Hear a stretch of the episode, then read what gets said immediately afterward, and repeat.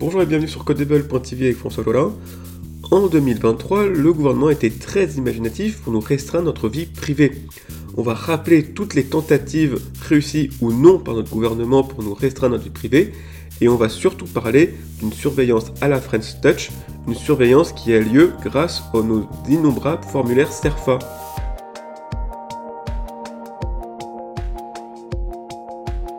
Jadis, seuls les criminels se retrouvaient sur écoute. La traque du citoyen par les bureaucrates était une exception. Les surveillances de masse se trouvaient réservées au régime totalitaire, impensable de nos belles démocraties.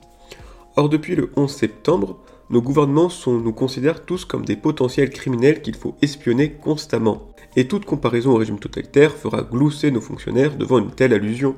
J'ai déjà longuement commenté cette dérive à travers les dernières actualités, comme la volonté d'interdire les VPN, de mettre un mouchard dans, nos navigateurs pour qu'ils nous interdisent l'accès à certains sites, d'interdire le chiffrement pour le particulier, de légaliser la reconnaissance faciale dans les rues, ou encore d'interdire les crypto-monnaies, leur anonymat ou les transactions. Tous ces abandons de nos droits ont été faits en 2023.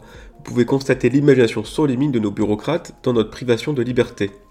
Aujourd'hui, j'aimerais porter l'attention sur une nouvelle dérive de surveillance à la française.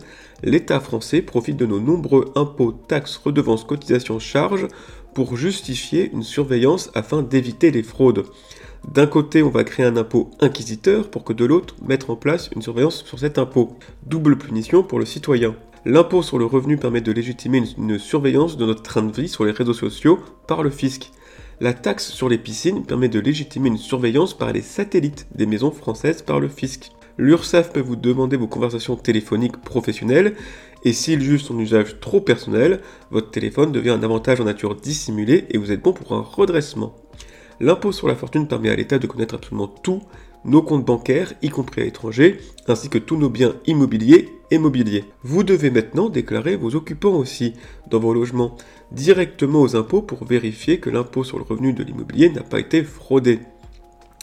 Et si par miracle toute cette surveillance ne suffit pas, je rappelle que le fisc analyse toutes les transactions supérieures à 1000 euros à travers TracFin. Sachant que l'État a par ailleurs rendu illégale toute transaction en liquide de plus de 1000 euros, l'État interdit donc toute transaction non traçable par lui-même au-dessus de 1000 euros.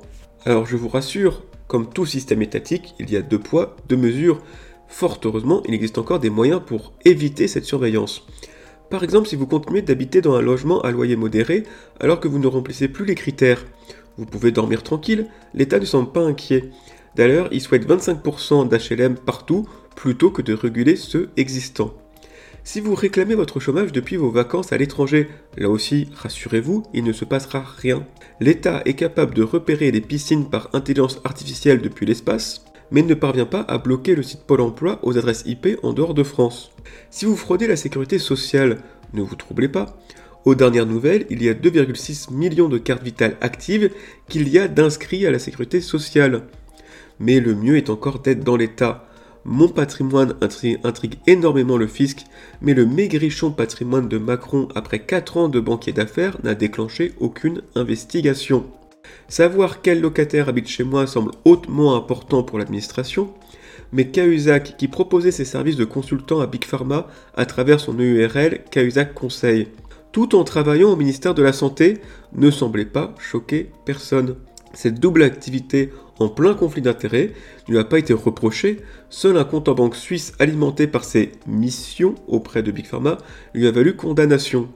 Il ne fit qu'un an de prison, il est à l'heure actuelle médecin en Corse. En résumé, être innocent ou coupable ne dépend plus de vos agissements. Vous serez constamment innocent si vous participez au pillage de l'État.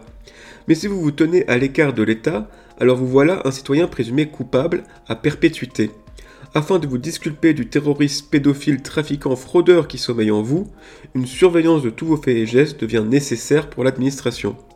Voilà, merci de écouté pour ce dernier épisode de Codable, j'espère vous retrouver très bientôt